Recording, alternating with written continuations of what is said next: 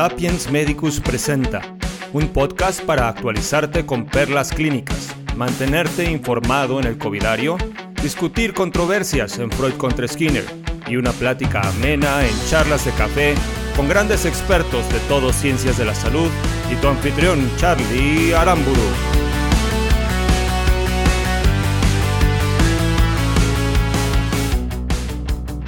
Comenzamos este nuevo episodio de Sapiens Medicus Radio con el segmento de perlas clínicas y en esta ocasión tenemos un tema que ha estado en boga en estos últimos meses eh, debido a la pandemia y algunas otras cuestiones.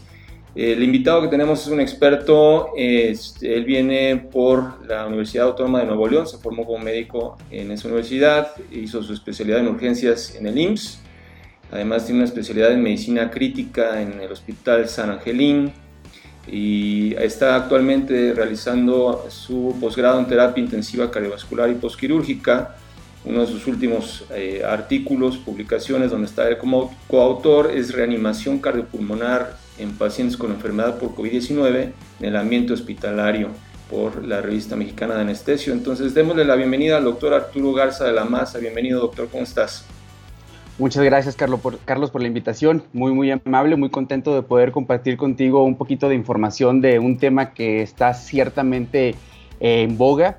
Eh, el ECMO en los últimos meses ha tenido, en relación a la pandemia, un auge muy, muy impresionante, donde se vuelve una herramienta que puede rescatar a ciertos pacientes. Y es importante que conozcamos qué tipo de pacientes y cuáles pacientes son los que se pueden beneficiar de esta terapia. Claro. ¿En qué consiste eh, el ECMO para nuestros radioescuchas, Doc? Mire, en palabras sencillas hay que explicarlo. El ECMO es un soporte circulatorio o un soporte respiratorio dependiendo de la modalidad en cómo lo pongamos. ¿Ok? Le puede dar soporte a corazón o le puede dar soporte a pulmón. Eso es muy importante que lo, que lo tengamos bajo ese enfoque puede tener soporte circulatorio, para, es decir, para corazón y soporte para pulmón al mismo tiempo, es posible, es una modalidad que se conoce como veno-arteriovenoso. Entonces, esta, dependiendo de la patología de base del paciente, es la decisión. Hay muchas controversias respecto si es una tecnología de sí o no salva vidas y hay que tener una consideración. Los primeros estudios de ECMO fueron, eh, hay, hay, varios estudios, entre ellos el César, el Eolia, varios trials, donde marcan una mortalidad alta, pero caray, son pacientes con, que de por sí ya tienen una mortalidad muy, muy alta. Sentenciar el ECMO en lo que se benefician o no, es decir, si a mí me dicen que tengo un 50% de probabilidad de sobrevivir y soy un paciente candidato a ECMO, yo diría pónganme. no hay suficientes estudios, no hay suficientes cantidad de pacientes sometidos a ECMO en el mundo ahorita como para poder decir si se beneficia, tiene una mortalidad de, menos del 50%, háganlo. Entonces esa es cierta controversia. Algo que me gusta mucho mencionar es, no podemos comparar, por ejemplo, un celular de aquellos bloquecitos que, que teníamos cuando éramos jóvenes con un celular actual. Es una tecnología completamente diferente. Y las personas que basan los estudios en el ECMO, cuando era un aparato rudimentario, grande, como el tamaño de una, una lavadora, un dispositivo con muchas complicaciones, no podemos comparar con los dispositivos que tenemos actualmente, que son a veces del tamaño de, como podríamos decir, desde aproximadamente 90 por 90, una caja que es tan pequeño que hasta puedes realizar traslados terrestres o traslados aéreos. Y entonces no todas las tecnologías abarcan lo mismo. Algunas integran fácilmente la práctica y otras requieren cambios sustanciales para desarrollar su potencial. Aquí, aquí es la clave en el ECMO. Fue una tecnología que requirió, requirió cambios sustanciales y con lo cual se está desarrollando su potencial. ¿De dónde nace el ECMO, Carlos? Eh, la primera inquietud fue aquellos pacientes de primeras de cirugía cardiovascular en los 60 que no podían salir de bomba esos pacientes que no podían salir de bomba, ¿qué hacían con ellos? Sí, el soporte era momentáneo, no podía durar por más de 6 a 8 horas. De ahí nace que necesitábamos unas membranas que duraran días o semanas, lo que fuera necesario para poder sacar al paciente de quirófano y que continuara el tratamiento. De ahí nace eh, el soporte circulatorio. Y la clave del éxito en, los diferentes equipos de, ECMO que ya hay en México es que sea multidisciplinario. Es decir, yo lo veo de manera analógica como si fuera un gran equipo de, superhéroes, los Vengadores, por decir así, donde tienes al intensivista, tienes al cirujano cardiovascular, al angio, al cardioanestesio, al enfermero perfusionista, al urgenciólogo, todos ellos tienen que desarrollar ciertas capacidades que engloben en un solo equipo, tener una capacitación continua para que así siempre que se seleccione el paciente sea la clave del éxito que sea un paciente adecuado para ese tratamiento. Ok, y bueno, eh, en resumidas cuentas, eh, tenemos un paciente, en este caso, eh, con insuficiencia respiratoria. ¿Y mm, cuáles serían las contraindicaciones de utilizar la ECMO? Mire, hay, Carlos, hay varios estudios que son nuestros trials, son los cuatro más comunes, ¿ok?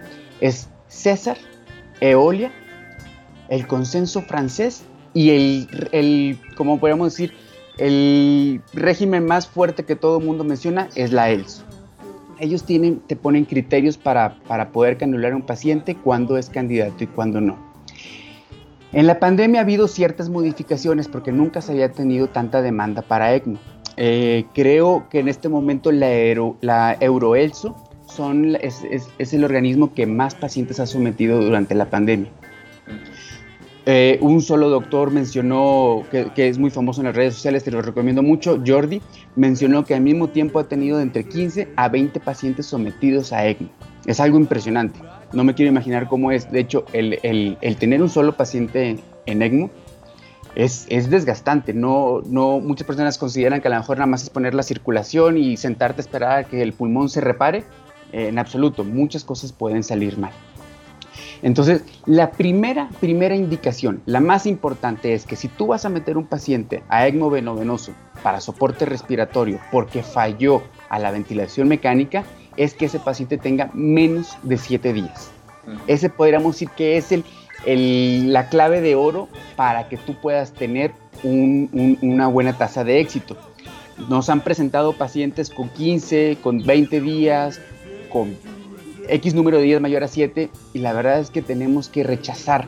¿Por qué? Porque sería canular a un paciente que no va a tener éxito. Es decir, no se va a beneficiar de un soporte que es tan invasivo. Ahorita nos estamos enfrentando a otra realidad. ¿Quién iba a pensar que en ART íbamos a utilizar tanto la ventilación mecánica no invasiva. La ventilación mecánica no invasiva no está considerada en las recomendaciones, no se mencionaba, porque no era habitual que lo utilicemos. Entonces, a los equipos que les presenten pacientes que estuvieron en, ventilación mecánica no invasiva, también considerar, considerarlo. Una vez que, que, que se activa el equipo ECMO, sabemos que el paciente tiene menos de 7 días de ventilación mecánica, ¿qué es lo que sigue? se envía a alguien a que analice las presiones del ventilador. Muchas, muchas veces tenemos que, ser objetivos, es decir, ¿sabes qué? Lo que pasa es que el manejo de la ventilación mecánica que tienes no es la correcta. Se envía un experto, siempre se recomienda que sea un intensivista el que esté. Eh, normalmente el intensivista que activa el equipo con otro intensivista del equipo ECMO pueden llegar a poder establecer mejores parámetros de la ventilación mecánica donde el paciente se beneficie y decir, mira, a lo mejor necesitaba solamente estos ajustes y el paciente ya no es candidato, mejor oxigenación, mejoró CO2, vamos a ver cómo evoluciona. Pero si ya eh, dos intensivistas fueron emitidos, vieron el caso y vieron que está fuera de protección pulmonar y la ventilación mecánica se convirtió ya en algo dañino para el paciente y es un buen candidato, ahora sí es donde se activa el equipo ECMO y una de las indicaciones más comunes es la relación PAFIO2. Se menciona que una PAFIO2 menor de 50 por 3 horas con FIO del 90, ya optimizada la ventilación mecánica, es candidato. O una PAFIO2 menor de 80 por 6 horas con FIO de 90, es candidato. Que pueda tener, por ejemplo, un pH menor de 7.25 con un CO2 mayor de 65 y una frecuencia respiratoria en el ventilador arriba de 35 por 6 horas, puede ser ya un candidato. El problema también ahorita es que muchos pacientes pueden ser candidatos al mismo tiempo, pero los centros ELSO o, que tienen capacidad del México, eh, tenemos el problema que no tenemos tantos dispositivos al mismo tiempo. Entonces hay que ser un poquito más juiciosos. Cuando tenemos una disponibilidad mayor al 50% de la capacidad, utilizamos los criterios más comunes. Es la selección adecuada del paciente, que el paciente tenga menos de 65 años y que tenga menor de 7 días de ventilación mecánica. Este paciente puede ser. Pero ¿qué tal si yo ya estoy en, mi en el centro de, de, ECMO por experiencia? Yo ya tengo menos de la del 50% de capacidad. Hay diferentes puntos que empezamos a modificar. Por ejemplo, la edad. Ya no, la tomemos, ya no lo tomamos con 65 años. Nos bajamos a un paciente menor de 60 años. Estrictamente que no, te, que no haya tenido paro cardiorrespiratorio en ningún momento, aunque tenga una, una buena perfusión cerebral, aunque estemos, seamos conscientes que todavía hay cerebro, que no haya tenido paro cardiorrespiratorio y que tenga una presión meseta menor de 40. Ahora, ¿qué pasa cuando solamente tenemos el 20% de la capacidad para darle a un paciente soporte ECMO? Nos bajamos hasta los 50 años. Una estricta ventilación mecánica menor de 5 días y diferentes parámetros de ventilación mecánica que no estén fuera de rango. Entonces es muy, muy, muy dinámico. Si hay un centro de excelencia para soporte ECMO y tiene la capacidad para aceptar pacientes, no hay ningún problema, utilizamos los criterios comunes. Pero si el sistema se está saturando, tenemos que ser un poquito más juiciosos de qué pacientes sí se puede beneficiar. Claro, pues está, eh, realmente está bastante padre lo que comentas. Eh, eh, son múltiples criterios los que hay que considerar eh, pues no nada más en la selección del paciente, sino a la hora de que están eh, pues eh, tratando de, integrarlo a la terapia. Y, bueno, ¿cuáles serían las principales complicaciones que, deben estar pues al pendiente los, los médicos? Mira, durante, ah, eso es un tema muy bonito, Carlos, se llama, lo podemos denominar o lo hemos dado como crisis durante, durante el soporte ECMO. Hay diferentes complicaciones. si nos vamos en orden, mira, la cánula de extracción se puede formar un trombo en la punta y que deje de extraer. Entonces ahí sería una catástrofe porque hay que cambiar, hay que cambiar inmediatamente esa cánula, entonces eso es detener el soporte, eh, a lo mejor íbamos muy bien con el pulmón en el momento de que empieza a fallar se vuelve otra vez todo a, a un retroceso a lo que hayamos ganado. Otra es la hipovolemia y esa es muy característica. Tú, por ejemplo, tienes un paciente que en medicina crítica intentamos normalmente cualquier intensivista de esta época está en contra de la hipervolemia, ¿no? Siempre intentamos que el paciente tenga lo que requiere o un poco menos, porque esos pacientes se benefician del famoso dry lung, Entonces, en momentos podemos ver que la cánula de extracción empieza a hacer un canking, se empieza a mover como si fuera, como si empezara a pulsar, ¿no? Entonces, inmediatamente tienes que detener las revoluciones, bajar las revoluciones del flujo del ECMO y ver si lo deja de hacer, muy bien, le pones una carga de líquidos y cuando hablamos de carga de líquidos nos referimos en un paciente no en ECMO a 1 a 3 mililitros por kilo. En un paciente con ECMO normalmente lo manejas en números redondos de 500 cc como carga. Haces la carga, regresas las revoluciones a como estaban, es decir, el flujo, la dinámica de la sangre, la velocidad en la que la estábamos extrayendo. Si se quita, muy bien.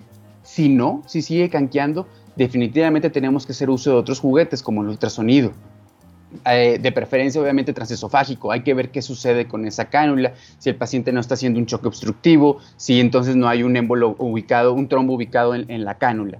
Otra de, las crisis es que obtenga aire la cánula y se retorna el paciente y, bueno, pues una tromboembolia este, aérea, esa sería una, una de las peores catástrofes. Eh, algo muy importante es que hoy en día ya existen muchos enfermeros perfusionistas que están muy muy atentos a los cuidados de las cánulas.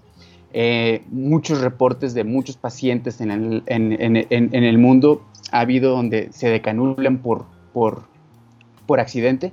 Entonces imagínate que tienes un dispositivo que pasa por ahí 5 litros de sangre por minuto, ¿en cuánto tiempo vas a vaciar el paciente? Inmediatamente. Eso es una de las peores catástrofes que te pueden suceder. Ok. Y bueno, em, bien comentaban en redes sociales eh, contigo la experiencia que tuvieron con un paciente de COVID-19, un urgenciólogo. ¿Cómo, ¿Cómo, fue esta experiencia? Mira, como, como, lo, como lo he dicho con, con muchos compañeros, este, siendo también urgenciólogo, para mí fue un gran responsabilidad, honor y, gusto poder ser parte del equipo que atendió a ese colega. Ese, ese fue un caso muy bonito. Mira, hasta este momento, hasta el día de hoy, de todos los ESMOS que se han colocado en México, solamente hasta el día de hoy, hace, tres días se decanuló otro con éxito. ¿okay? Ahorita te explico en qué depende decir tuvo un éxito la terapeuta. Este, este urgenciólogo, un buen colega, eh, se activó el equipo ECMO de otro estado y se activó de una manera muy correcta. Lo intuban, se dan cuenta a las pocas horas que no pueden optimizar la ventilación mecánica y se presenta al Instituto Nacional de Cardiología.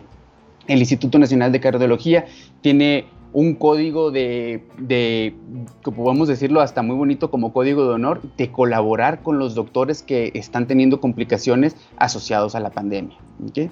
Se presenta con nosotros, llega al Instituto Nacional de Cardiología y efectivamente el equipo ECMO lo evalúa, se ve que no se puede optimizar la ventilación mecánica, que no hay para dónde, entonces se canuló.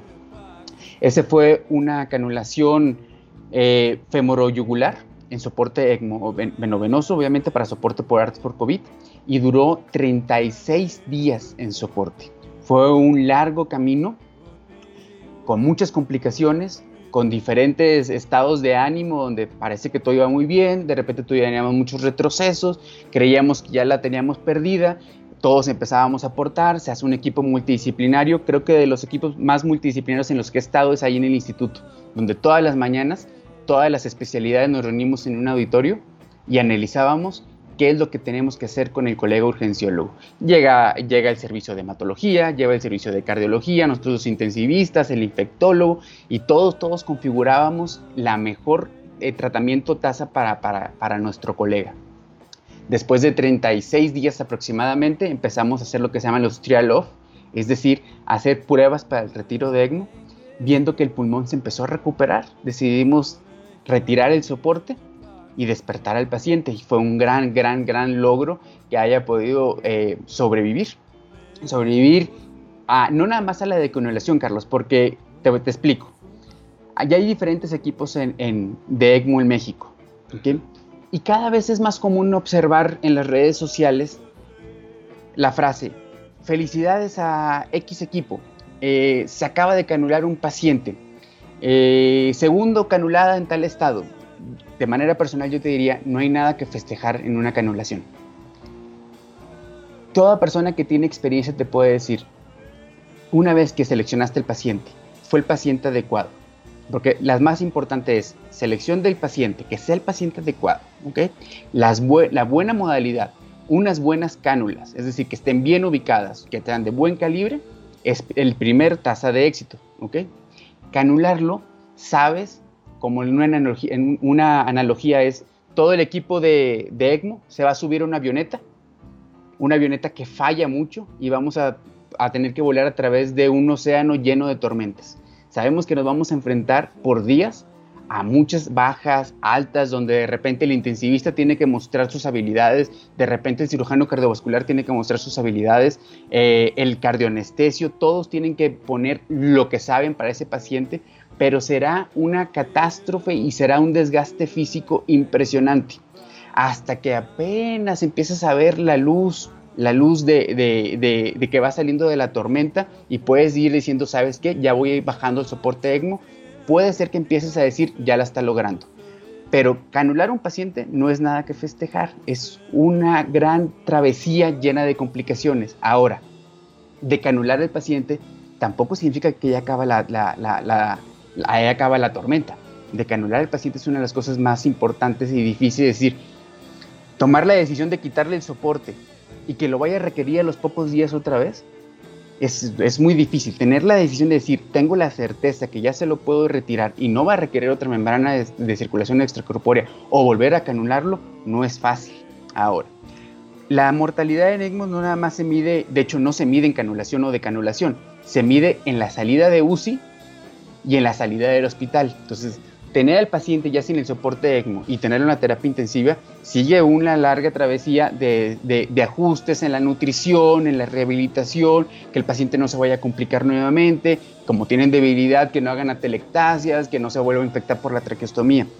Salir de la terapia intensiva puede ser que empieces a festejar y te empieces a sentir un poquito más tranquilo pero lo mejor, lo mejor, lo mejor es ver al paciente salir del hospital. Yo creo que cuando sale del hospital, como en este caso de nuestro colega urgenciólogo que se fue con su esposa a su casa, ese fue el momento indicado de decir, podemos festejar. Este colega ya está, ya está tranquilo, le va a ir muy bien. Y efectivamente, hace aproximadamente cinco días fue para retiro de los puntos, de la sutura de, las cánulas, y me dio mucho gusto verlo. El paciente ya está, bueno, ya no es paciente, es amigo y colega.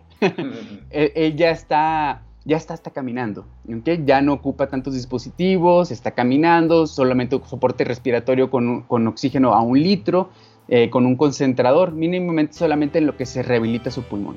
Esa ha sido de las mejores experiencias eh, en ECMO que, hemos tenido en los últimos meses. Pues qué genial, Doc. La verdad es que felicidades ahora sí por, por ese paciente porque, y colega que realmente pues lo logramos sacar eh, pues de manera adecuada y como bien dices, creo que ese es el, el, punto. Digo, yo no, no soy intensivista ni urgenciólogo, pero pero yo también lo veo como, como tú. Eh, creo que el éxito está eh, demostrado en, en, el alta del paciente y en que esté retomando poco a poco su vida. Pues muchísimas gracias por tu, por tu eh, plática. realmente es amplísimo el tema, es un tema muy, muy dinámico, por lo que nos estuviste explicando en cuestión de todas las variables que hay para cada uno de los pasos que se tienen que tomar para realmente ofrecer una terapia efectiva. ¿Y cómo te pueden contactar, Doc? Claro que sí. Eh, las redes sociales me pueden encontrar como arroba Arturo G de la Maza. En Instagram como Arturo Garza de la Maza. Y mi mail es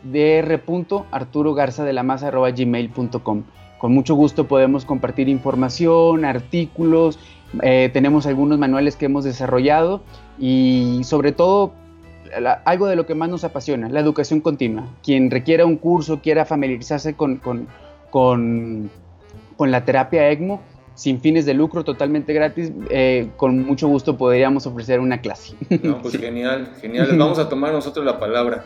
¿eh? Claro que sí. Excelente, Doc. Pues muchísimas gracias, estamos en contacto. Muchas gracias, Carlos. Continuamos con el episodio de hoy con la sección de Covidario y en esta ocasión vamos a hablar de un tema, pues creo bastante eh, interesante para muchos que se encuentran atendiendo pacientes con COVID-19. En esta ocasión nuestra invitada, eh, ella es médico por la Universidad de Guadalajara, tiene la especialidad en reumatología también por la Universidad de Guadalajara y está certificada por el Consejo Mexicano de Reumatología. Fue reconocida de hecho como el mejor resultado en el examen de certificación del occidente del país y actualmente brinda atención a pacientes con COVID-19 en el Hospital Soquipan de Guadalajara y, subdirectora, y es subdirectora médica en la Clínica 3 del ISTE. Le damos la bienvenida a la doctora Ivette Calderón Espinosa, mejor conocida como la doctora Pataki. Bienvenida doctora, ¿cómo estás? Muy bien, muchas gracias. ¿Cómo estás tú? Bien, doctora, muchísimas gracias por este tiempo. Y pues el tema de hoy es COVID-19 en pacientes reumatológicos. Entonces, pues se sabe eh, muy bien que eh, hay múltiples virus que se asocian a un mayor riesgo de evolución grave de la enfermedad y complicaciones respiratorias en pacientes inmunosuprimidos. ¿Cómo, ¿Cómo, es el caso de los pacientes que están en tratamiento con los DMARDs o eh, fármacos modificadores de la enfermedad y SARS-CoV-2? Ok, fíjate que este, esta pregunta fue una de las primeras dudas que nos surgió a nosotros como reumatólogos porque pues hemos pasado por muchas partes de, del conocimiento de este virus, ¿no? Entonces inicialmente obviamente todos pensábamos en la parte nada más infecciosa y decíamos, bueno, pues finalmente es una infección viral que suele complicar principalmente eh, el aparato eh, respiratorio y, y obviamente la tendencia inicial o la incertidumbre era ¿qué hacemos? Nuestros pacientes tienen mayor riesgo, les quitamos el medicamento, les bajamos las dosis oye, pero ¿y qué pasa si se complican entonces de la enfermedad de base? Van a terminar en el hospital y entonces el riesgo de exponerlos es mayor. Entonces, desde un principio, eh, bueno, los reumatólogos generalmente estamos amparados por dos grandes grupos en cuanto a las decisiones que se toman. Un grupo es el grupo americano, que es la Academia Americana de Reumatología, el Colegio Americano de Reumatología, que es el ACR, y tenemos también el Colegio Europeo, que es el que conforma el EULAR. Entonces, ambos sacaron una determinación muy al principio, por allá por marzo, y a lo mejor no tenían claro nada, pero algo sí tenían bien claro. No suspendas y no le cambies el tratamiento a los pacientes reumatológicos. ¿Por qué?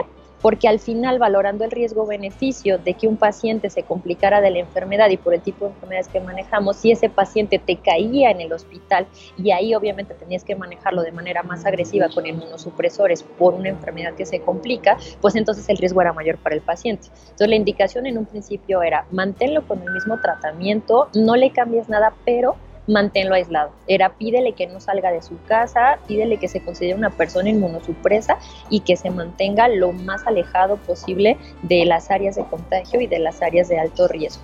Entonces eso realmente no se ha modificado. Ahorita se, han emitido ya recomendaciones más recientes, tanto por parte de ACR como de OLA, y la recomendación sigue siendo exactamente la misma, que es no le suspendas el tratamiento. Y de hecho, a una de las dos premisas que tienen ambas eh, recomendaciones de ambos colegios, la primera es que el consenso al que han llegado, por lo menos hasta ahorita, es que un paciente con enfermedad reumatológica no es un paciente que tiene mayor riesgo que un paciente que no la padece. De hecho, ambas guías empiezan mencionando exactamente lo mismo. El paciente con enfermedad reumatológica no se encuentra en mayor riesgo que el resto de las personas.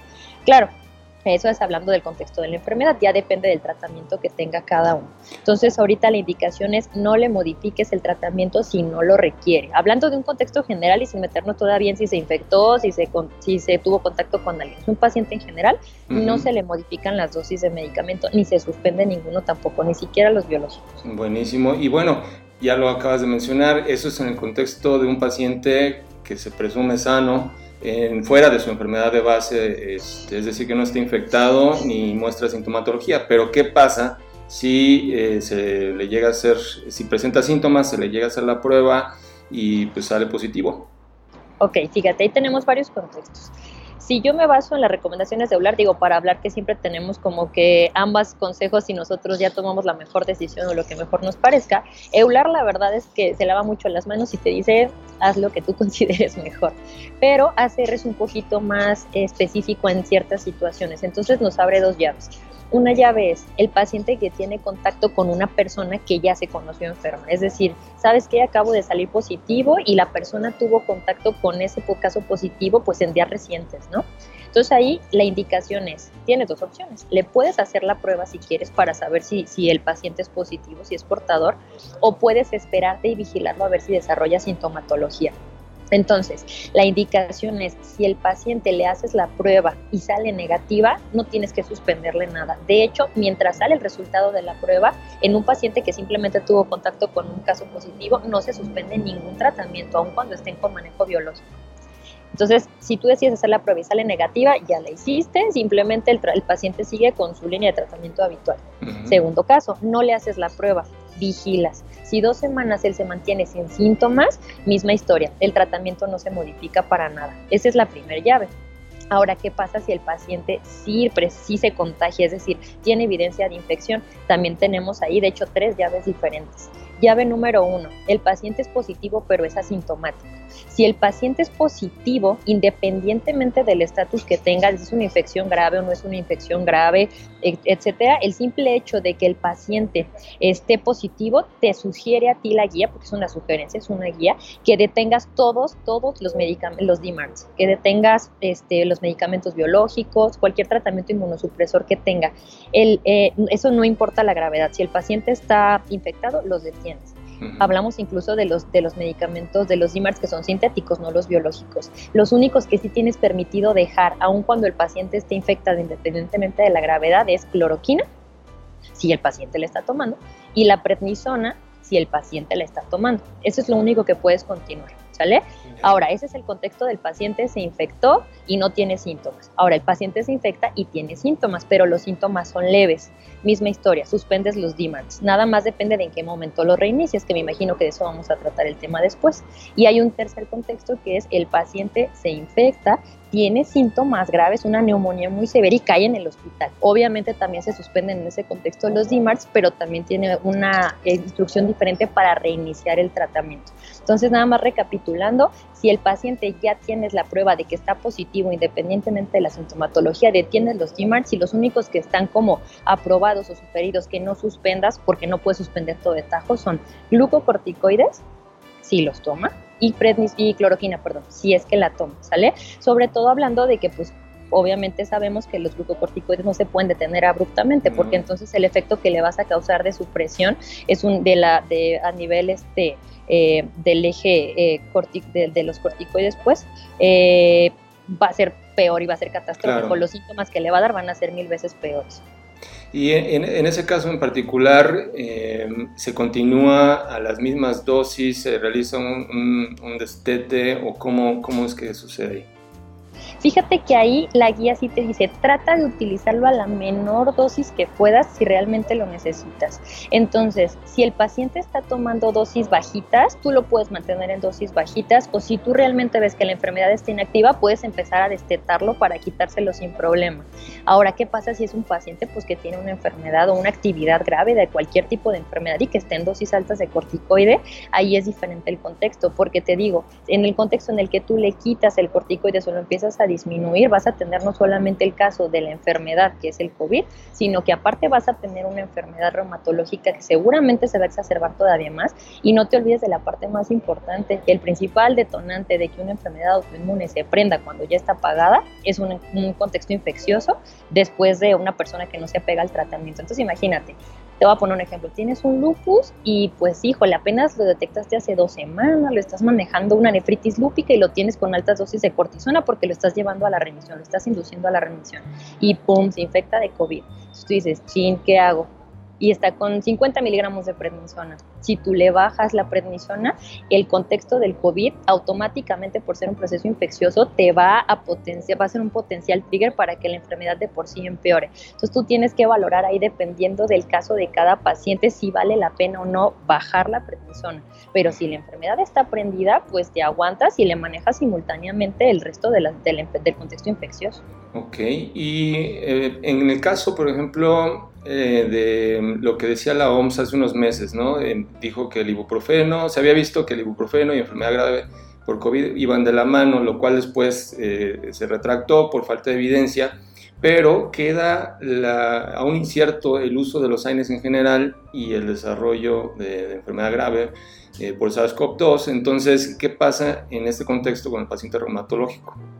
Fíjate que aquí la indicación o la sugerencia por parte de la guía de la CR es, si el paciente tiene contacto, y tenemos como varias este, probabilidades, ¿no? Tiene contacto, pero todavía no te cosa que esté infectado, déjale el tratamiento igual, incluido el AINE tuvo contacto y bueno, se contagió, está positivo. Si es una enfermedad leve, es decir, que lo puedas manejar bien ambulatoria, que no desarrolle neumonía o que la neumonía sea un caso muy leve eh, o incluso es asintomático, no te sugiere que le quites el AINE. De hecho, no hace referencia a ningún AINE en específico, se refiere como AINES en general. El único contexto en el que sí dice, y de hecho te especifica que fue un punto de mucha discordia y de mucha discusión y que les costó trabajo llegar a esa sugerencia es, si hay enfermedad grave, ahí sí te sugieren que definitivamente suspendas cualquier tipo de AINE. Y con grave se refieren a una neumonía obviamente grave o a un cuadro que te lleva a estar hospitalizado. Ya, ok, buenísimo. Y eh, regresando al tema de los, de los DMARDs, eh, bien, ya nos comentaste que si, es si hay un paciente positivo eh, y que presenta sintomatología vamos a suspender los DMARDs, ¿no? Con sus excepciones. Pero, ¿en qué momento sabemos que podemos reiniciarlos? Ok, entonces, vamos a nada más a recapitular esto. Si el paciente está infectado, tenga o no tenga síntomas, le quita los DMARDs. Solamente mantienes cloroquina y prednisona. Así es. ¿okay? Cuando lo reinicias, si el paciente está infectado y fue asintomático, te hacen dos sugerencias. Puedes iniciar el tratamiento en dos contextos diferentes. Que si el, si el paciente no tuvo síntomas, puedes iniciar el manejo 14 a 17 días después de que esa primera prueba fue positiva. Si el paciente sale positivo, nunca te presenta síntomas, dos semanas después le puedes iniciar el DMARD sin problema. ¿Okay? Primer caso. Segundo caso, el paciente sí tuvo síntomas, pero fueron síntomas leves. Ok, a partir de que se resuelven los síntomas, cuentas otra vez los 14 días y ahí le inicias ahora sí el DIMAR. Y en lo que sí lo dejan como muy, eh, ahora sí que a discreción del médico, es qué pasa si el paciente sí tuvo un cuadro grave, estuvo hospitalizado por una neumonía muy severa y salió. Ahí sí te lo dejan como que a tú valores específicamente el caso para ver si vale la pena reiniciarlo o no, ¿sale? Pero pues la verdad es que el contexto de un paciente grave con enfermedad autoinmune que logra recuperar pues son casos muy, muy contados. Sí, sí, pero realmente es un, es un tema un poquito complejo y más como dices que pues las no hay un digamos una directriz eh, pues clara, ¿no? Y que te dicen, bueno, pues valora tu caso, es lo que nosotros recomendamos y listo. Entonces, pues está, está, canijo. Muy bien, doctora, ¿y cómo te pueden contactar? Mira, pues tengo muchas maneras de contacto. me pueden encontrar obviamente en Twitter, en Twitter me pueden buscar como doctora Pataki eh, y la verdad es que procuro estar revisando de manera constante mi bandeja de entrada. Digo, la verdad por esos medios, sobre todo por Twitter, mi respuesta no es tan rápida porque sí son varios mensajes por lo del curso que estamos organizando, pero bueno, esa es una de las vías. Otra vía más directa y mucho más fácil para mí es que me contacten a través de Instagram, donde también estoy como doctora Pataki, o eh, a través de Facebook, donde estoy como reumatóloga-doctora Pataki. ¿Sale? Entonces, por esas tres vías me pueden contactar sin ningún problema. Y si no, pues también tengo mi contacto, tengo un teléfono exclusivo para la consulta que tiene tanto línea telefónica como tiene la posibilidad de que se contacten por WhatsApp. Entonces, también pueden hacerse las citas por WhatsApp sin ningún problema. Este, y esas son prácticamente las, las vías que tengo disponibles. Muy bien, pues muchísimas gracias, doctora, por todo lo que nos has compartido el día de hoy. Va a ser de mucha utilidad seguramente para todos los médicos que se están enfrentando a esta situación compleja de, de COVID-19 y pues aún, aunado a ello, pacientes reumatológicos. Entonces, buenísimo. Gracias. Nomás, si, si me permites darles nomás una recomendación, digo, dado que tu público está lleno de médicos este, de, de, todas las áreas, incluso de médicos generales o de médicos de primer contacto, muy importante, la estrategia más importante para que tú evites que un paciente con enfermedad reumatológica se complique es que le sugieras todas las medidas de prevención y de sana distancia. Yo sé que suena repetitivo y que es lo que en teoría de hecho debemos de hacer todos, pero tienes que pensar en el contexto del paciente reumatológico como un paciente que está inmunosupreso y por lo tanto tienes que explicarle y hacerle entender que su enfermedad va a ser de un manejo mucho más difícil si esa persona se infecta, o sea, que él entienda que es una persona con un riesgo mayor para que evite estarse exponiendo, para que tenga sus precauciones y de esa manera tú no tengas que tomar la decisión de tener que modificar su manejo para, o sea, del manejo de la enfermedad de base para evitar la infección. Entonces tú le dices, mire, no se preocupe, su tratamiento va a seguir exactamente igual, su enfermedad va a seguir con buen control, pero necesito por favor que se mantenga en su casa. De hecho, nosotros como reumatólogos tenemos la indicación de espaciar mucho las consultas y incluso ya existen apartados que nos permiten incluso dar teleconsultas. O sea, ya estamos buscando la modalidad de teleconsultas, que es otra forma que también yo estoy eh, adaptando y por la que también me pueden contactar personas que no se encuentran en Guadalajara, que es donde yo, yo este, doy mi consulta. Tengo la opción de dar teleconsultas a cualquier parte del país y es otra de las ventajas que ya se permiten en estos tiempos y una de las adecuaciones que hemos hecho, contactar a los pacientes vía virtual para evitarles el contacto, evitarles el traslado e incluso disminuir la frecuencia con la que hacen exámenes de laboratorio si no es necesario, sobre todo porque son pacientes así inmunosupresos. Claro, pues son recomendaciones buenísimas que seguramente deben prestar mucha atención todos aquellos que nos escuchen y pues que, que se pongan en contacto con la doctora Pataki ¿Vale? Muchísimas gracias, doctora. Pues estamos en contacto. Perfectísimo, claro que sí. Muchas gracias. Saludos a todos. Gracias. El mundo evoluciona demasiado rápido. La universidad ya no es suficiente y los métodos de estudio convencionales se han vuelto obsoletos. Sapiens Medicus es el sitio ideal para cualquier profesional de la salud. Te ofrecemos cursos en línea innovadores con mentorías personalizadas con nuestros expertos, foros de discusión, artículos de revisión, podcast y un sinfín de cosas más. Sabemos lo importante que son tus pacientes para ti y el actualizarte día con día. Sin embargo, tu educación no tiene por qué costarte tanto o estar en otro idioma. Aprende de la mano de grandes expertos del país con un método educativo novedoso, a tu ritmo y tiempos. Con cada curso recibe una constancia avalada oficialmente por las mejores instituciones. Lo mejor de todo, todos los cursos que quieras tomar por lo mismo que pagas en tu plataforma de streaming favorita. Comienza hoy mismo a tomar tus cursos por 7 días totalmente gratis.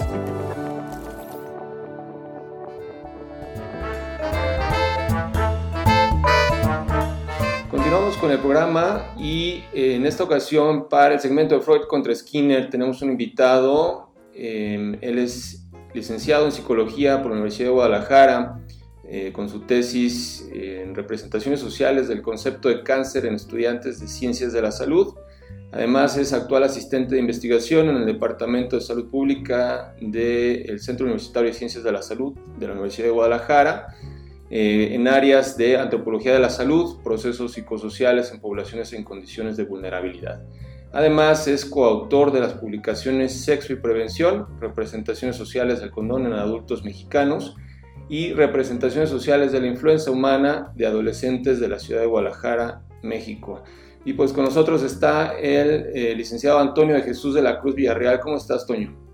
Hola, ¿qué tal? Buenos días, Carlos. Mucho gusto y complacido de poder compartir este tiempo con, contigo y con la audiencia. Genial, Toño, pues bienvenido. Y pues el tema que, que hoy vamos a platicar aquí en Freud contra Skinner es la agresión a profesionales de la salud en tiempos de COVID, ¿no? Y es un tema pues bastante álgido, la verdad es que es preocupante, pues no nada más a nosotros como profesionales de la salud, sino en general como sociedad, en México, hasta el 25 de mayo, eh, por ahí leí, había habido 96 agresiones a profesionales de la salud y 54 de ellas ocurrieron en la Ciudad de México y 22 en Jalisco.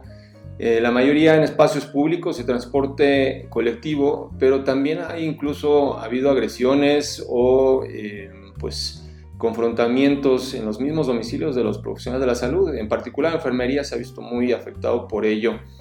Y bueno, Toño, platícanos, además de la gran ignorancia en la población, ¿cómo se puede explicar esto? Eh, pues mira, Carlos, la verdad es de que haciendo un poco de memoria, es una situación que lamentablemente no resulta nueva, pero que hay varias condiciones al respecto que, que han hecho un cóctel, digamos, eh, pues donde, se maneja bastante estrés, bastante tensión, desconocimiento, entre otras cosas, que han hecho ahora sí como en este caso detonar esta situación no solamente en México, sino en distintas partes del mundo, ¿no? En Latinoamérica, por ejemplo, por, por hablar, estamos hablando de, agresiones que han trascendido y de las que nos hemos enterado, porque indudablemente habrá muchas de las que no nos enteremos. Así es. Aquí en México, en Colombia, en Argentina, en Bolivia, en Brasil. Y bueno, también eso es una situación que no es únicamente este, del continente de, Latinoamérica, ¿no? sino que también se han presentado agresiones eh, y reconocimientos igual en España, eh, agresiones también documentadas en India. Entonces, es una, es una situación que preocupa, evidentemente, pero que no ahora sí que no son casos aislados en realidad, sino que obedecen a toda una serie de, de condiciones que, que, hablan, que hablan de diferentes contextos de cómo es que vive la gente y los recursos que tiene para afrontar una situación que resulta completamente nueva, eh, pues para todos nosotros. Sí, porque fíjate, o sea, no dudo que, haya habido situaciones como estas en, que acá habido en México, que las haya habido también, por ejemplo, en España, en Francia, eh, pero lo que uno pues lee, ve, es, son muestras importantes de agradecimiento y de pues eh, cooperación con los profesionales de la salud, ¿no? Y, acá eh, predomina eh, la charla sobre las agresiones. Entonces, eh, ¿qué papel juegan las creencias y la irracionalidad para enfrentar esto, esa misma situación en, las agresiones? Pues mira, Ahora sí que antes, de entrar en, materia y de lleno al tema, me gustaría compartir contigo, con la audiencia, un pequeño texto de, Eduardo Galeano que me pareció a mí este, muy, muy, muy pertinente para, ilustrar la situación. Claro, Entonces, Si me lo permites, eh, el texto se llama Indicios y dice, no, no se sabe si ocurrió hace un rato o hace siglos o nunca. A la hora de ir a trabajar, un leñador descubrió que le faltaba el hacha Observó a su vecino. El vecino tenía todo el aspecto de un ladrón de hachas. Estaba claro. La mirada, los gestos, la manera de hablar. Unos días después, el leñador encontró el hacha que había perdido, y cuando volvió a observar a su vecino, comprobó que no se parecía para nada a un ladrón de hachas, ni en su mirada, ni en sus gestos, ni en la manera de hablar. Entonces, es, el texto de, nombre Indicios de Eduardo Galeano. Me encantó porque me parece que, ilustra perfectamente la situación que estamos viviendo ahorita respecto a las agresiones del personal de salud. Así es, totalmente.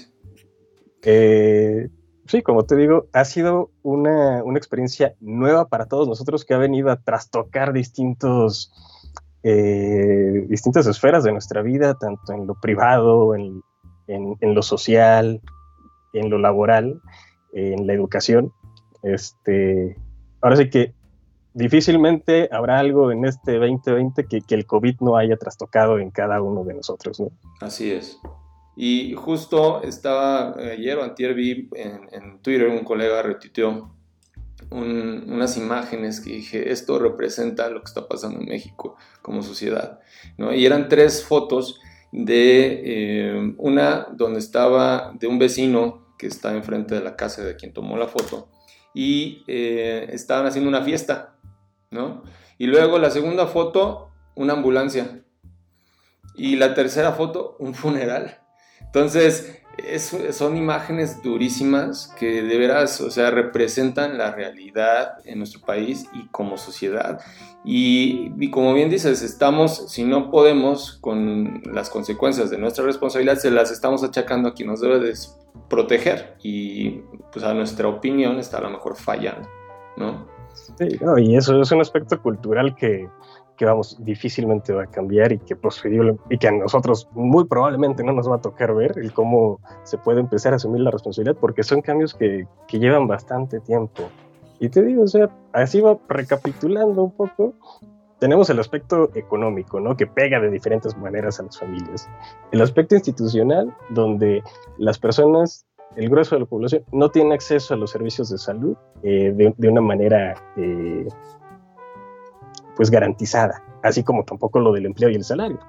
De políticas, pues vemos cómo hay un conflicto entre federación, Estado, de repente no se ponen de acuerdo y si es como, híjole, ¿hacia dónde volteas? ¿E, ¿En qué, en, dónde encuentras algo de certidumbre en momentos de incertidumbre, no?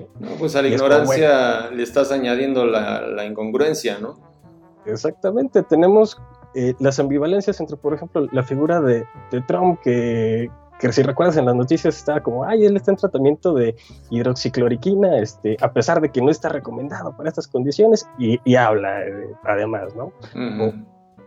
o, del presidente Andrés Manuel, dice, no, pues yo no voy a usar cubrebocas hasta que se acabe la corrupción en México. Y es como, ah, no, bueno, o sea, este, ¿cómo se está impulsando una medida eh, obligatoria en varios estados y no se ve una congruencia? Y eso termina siendo también fatigante, agotador para las personas, de decir, ¿de qué sirve que yo me cuide si veo que los demás no lo hacen? Sí, pues justo estaba también, vuelvo a las redes sociales, ¿no?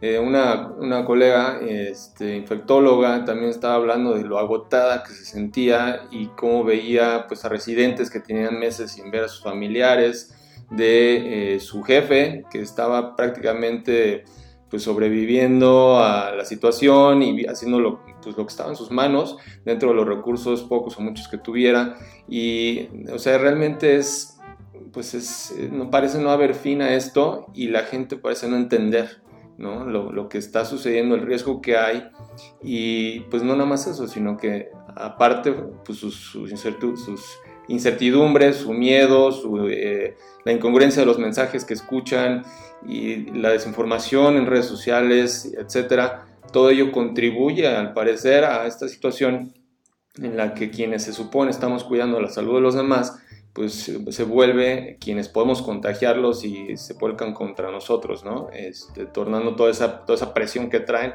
la, la, con nosotros y pues ahí es eso está gravísimo. Muy bien, Toño, pues muchísimas gracias. Eh, se nos ha acabado el tiempo para el segmento. Eh, fue una plática pues que creo que podría dar para 3, 4, 5 segmentos más y no, no acabaríamos, pero ¿cómo te pueden contactar para, para quienes estén interesados en platicar del tema?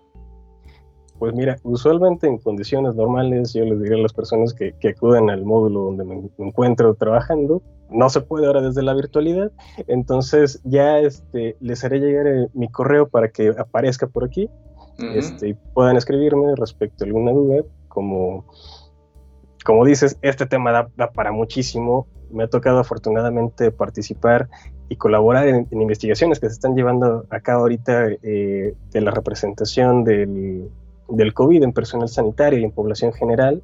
También me ha tocado trabajar con información desde Colombia y decir que aquí es donde retomo de nuevo la anécdota de Galeano. Eh, vamos, son precisamente los momentos en los que se puede ver al otro como, un enemigo, ¿no? Pero recordemos que son las condiciones que estamos viviendo y que van a pasar. Y que precisamente, como bien mencionas, eh, la salida o el cambio va precisamente en las, en las relaciones de cooperación en lugar de las de competencia, de una relación de horizontalidad de igual a igual y no de una jerarquía ver, completamente vertical. Entonces, sí, son muchos aspectos este, institucionales, culturales que van a, que van a permear. Y bueno, ya les haré llegar entonces mi contacto para que me puedan escribir ante cualquier comentario, duda o sugerencia. Buenísimo, Toño. Pues estamos entonces en comunicación y te agradecemos eh, pues tus palabras y el que hayas compartido esto con nosotros. Cuídate mucho. Igualmente, mucho gusto. Igualmente, hasta luego. Hasta luego. Continuamos en este programa con el segmento de charlas de café y en esta ocasión tenemos a una invitada, eh, ella es biotecnóloga por la Universidad Autónoma de Querétaro, eh, maestra en biología molecular por el Instituto Potosino de Investigación Científica y Tecnológica, además es actual doctorante en biología molecular por el mismo instituto, por tres años dirigió Laboratorios Micros, una startup de biotecnología en salud. Además forma parte del comité ejecutivo de All Biotech y es fundadora de precisamente el tema de esta charla, que es Científicas Mexicanas, una comunidad que reúne a más de 12.000 científicas y que estamos seguros eh, va a ser una charla súper interesante. Démosle la bienvenida a la maestra Patti Rodil. Bienvenida Patti, ¿cómo estás? Hola, muy bien, muchas gracias. Muchas gracias por la invitación, Carlos. No, pues gracias a ti por compartir con nosotros el tema de científicas mexicanas. ¿Cómo surge, cómo surge Científicas Mexicanas, Pati? Pues mira, Científicas Mexicanas surgió primero como un espacio para, para hablar sobre estos retos y estas dificultades que tenemos las mujeres a las querer hacer ciencia en México o en el extranjero siendo mexicanas, ¿no? Entonces, bueno, empezó como una comunidad realmente con mis amigas, yo empecé a invitar a mis amigas, pero pues obviamente eh, eh, permití, o sea, les dije, bueno, inviten a colegas, a sus estudiantes, a sus maestras, etcétera. Y la comunidad ha crecido, ha crecido ya, como, como comentaste, a más de 12 mil científicas que ya forman parte. Y bueno, a partir de, esa comunidad han surgido distintas iniciativas que ya no solo están dentro de la comunidad, sino que también van hacia público general. Ya. Sí, porque fíjate que en tu página comentas eh, que bueno, en México solo una tercera parte de los científicos son mujeres y que no nada más eso, sino que las científicas pueden percibir hasta un 30% menos que un hombre en el mismo puesto, lo cual ya se conoce en otros ámbitos, pero eh, en el ámbito de la ciencia, eh, pues es aún más relevante para nosotros como profesionales de la salud. ¿Y eh, qué se está haciendo actualmente para promover la formación de más científicas mexicanas, Pati? Pues sí, es un tema complejo, en efecto. estos datos son de la UNESCO y, y, en México, en, bueno, en el Sistema Nacional de Investigadores, que es el sistema ¿no? que normalmente usamos de referencia, eh, más, depende del área, pero entre el 28 y el 33% son mujeres, ¿no? Entonces sí estamos subrepresentadas y, y, pues hay toda una serie de factores. Hay en México, en realidad en los últimos 10 o 12 años, no ha crecido mucho el número de mujeres que se que buscan estudiar en áreas STEM, ¿no? que es lo que es ciencia, tecnología, ingeniería y matemáticas. Em, no ha crecido gran, de, forma muy importante el número en bueno, en porcentaje, en porcentaje de estudiantes que, entran a estas carreras. Y pues hay toda una serie de factores que tiene que ver que no hay muchos eh, modelos de rol para las chicas cuando están eligiendo carrera, para que les llame la atención ir a buscar este tipo de, profesiones. Eh, pues la obviamente desde chiquitas, pues desde niñas, no hay tampoco mucha interacción con esas partes y bueno, porque culturalmente pensamos a veces que la ciencia o la tecnología, las ingenierías son áreas masculinas, ¿no? Entonces a las, desde la casa, desde el, desde el hogar, la familia, los maestros suelen impulsar más a las mujeres a ir hacia áreas pues más sociales, artísticas, que en realidad hacia áreas de ciencia y tecnología. Eh, y pues, ¿qué se está haciendo? Hay muchos programas ya eh, en distintos lugares del país. Bueno, hay muchos, pero ojalá pronto haya más. Eh, buscando impulsar a niñas y jóvenes estudiantes a conocer científicas, platicar con ellas, darles acompañamiento de tal forma que, pues si están interesadas en estas áreas, no se limiten por estas preconcepciones culturales o sociales que se tiene con respecto a las áreas de ciencia y tecnología.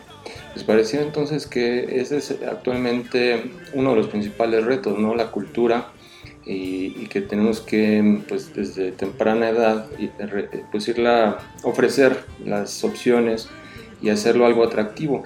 Porque precisamente antes de la, de la pandemia, de que iniciara todo este show de, de, COVID-19, eh, estaba álgido el tema ¿no? de equidad de género y empoderamiento de la mujer y eh, lo que a mí se me hace muy curioso es que no se toque el tema de ciencia y tecnología como un camino para llegar a ello.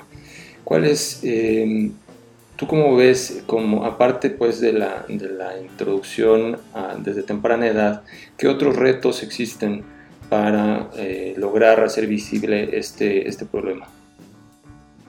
Pues mira, uno de los retos con los que precisamente nos enfrentamos al empezar esta comunidad eh, de científicas mexicanas fue que es, de entrada es muy difícil hablarlo porque hay mucha resistencia en la comunidad científica para aceptar que existe un problema.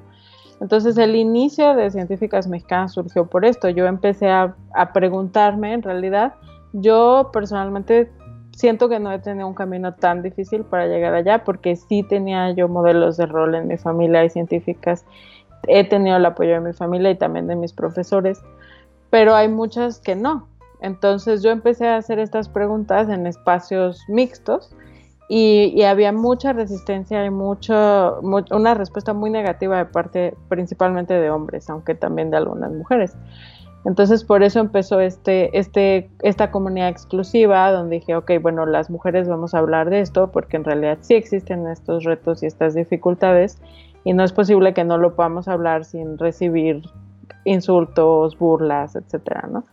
Entonces, en, en, la comunidad, siendo una comunidad tan grande, pues hemos visto, nosotros tenemos una iniciativa que es eh, específicamente enfocada hacia violencia de género en ciencia y ellas están haciendo pues investigación dentro de la comunidad de cuáles son estos retos más importantes y algunos de los que nos hemos encontrado que se reportan más es pues la conciliación de maternidad con, profesión para poder continuar ya sea estudios o acceder a plazas porque son mamás o porque tienen planeado ser mamás. El, eh, una muy importante es eh, el cuidado de la propiedad intelectual. Encontramos que a más mujeres es algo que pasa en ciencia, que, que, a veces estás en un laboratorio, tienes una idea, empiezas a trabajar y, y muchas veces hay pues tiene mucho que ver con estas diferencias en las posiciones de poder. Los investigadores, los jefes dicen, ah, yo publico, yo me llevo esta información, este, y no incluyen a todas las personas que participaron. Pero encontramos que a las mujeres les pasa mucho más que a los hombres. Entonces, este, pues yo le llamo en realidad que es un robo de propiedad intelectual. Eh, eso limita que después tengan pues artículos, visitas en congresos, etcétera, y, eso eventualmente pues va también a, disminuir las probabilidades de que avancen en sus carreras. Y la otra es que no había o no, es muy difícil y esto es en general, no solo es en área científica, pero sí hay estudios en área de ciencias, que las mujeres tienen menos redes de contacto y crean menos redes de contacto para acceder a puestos o avanzar en su desarrollo profesional. Entonces, el hecho de que no haya redes y de que a las mujeres no les lleguen estas oportunidades, ya sea de empleo, de estancias, etcétera, o les lleguen primero a los hombres, pues también las limita en, en su avance profesional. Entonces, lo que estamos buscando en la comunidad también es esto, crear estas redes y también darles estas oportunidades y estos espacios para que ellas puedan acceder a, pues a, trabajos, a estancias, a posgrados, etcétera.